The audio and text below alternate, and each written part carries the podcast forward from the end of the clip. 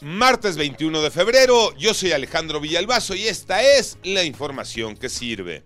Las investigaciones por la muerte del niño Damián dieron un giro. Y es que el pequeñito que falleció en una guardería de Tuxtla Gutiérrez en Chiapas pudo haber eh, muerto no en la alberca de la escuela como se informó de manera inicial a los papás. Se sospecha además de un parentesco de los dueños de la guardería con funcionarios del gobierno de Chiapas.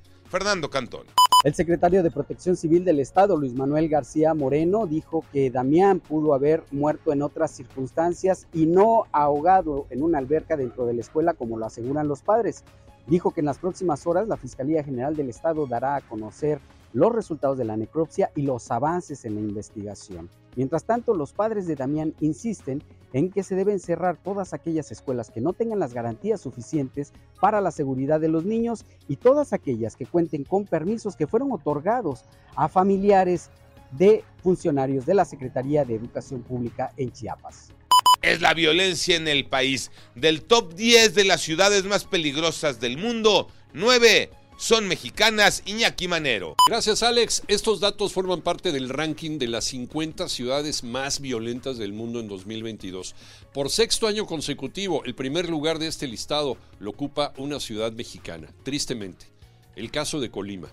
Y de ahí vienen otras nueve que tienen el nada honroso calificativo de ciudades peligrosas. Solamente en el top 10 se cuela una ciudad de los Estados Unidos y todas las demás son mexicanas. Manolo Hernández.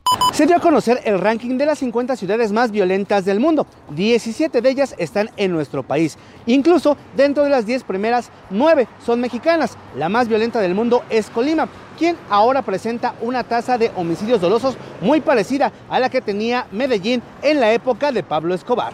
Canelo Álvarez volverá a pelear en México después de 11 años. Tocayo Cervantes. Así es, Tocayo, es oficial. Saúl Canelo Álvarez volverá a pelear en México en mayo de este 2023 para celebrar los 200 años de Jalisco.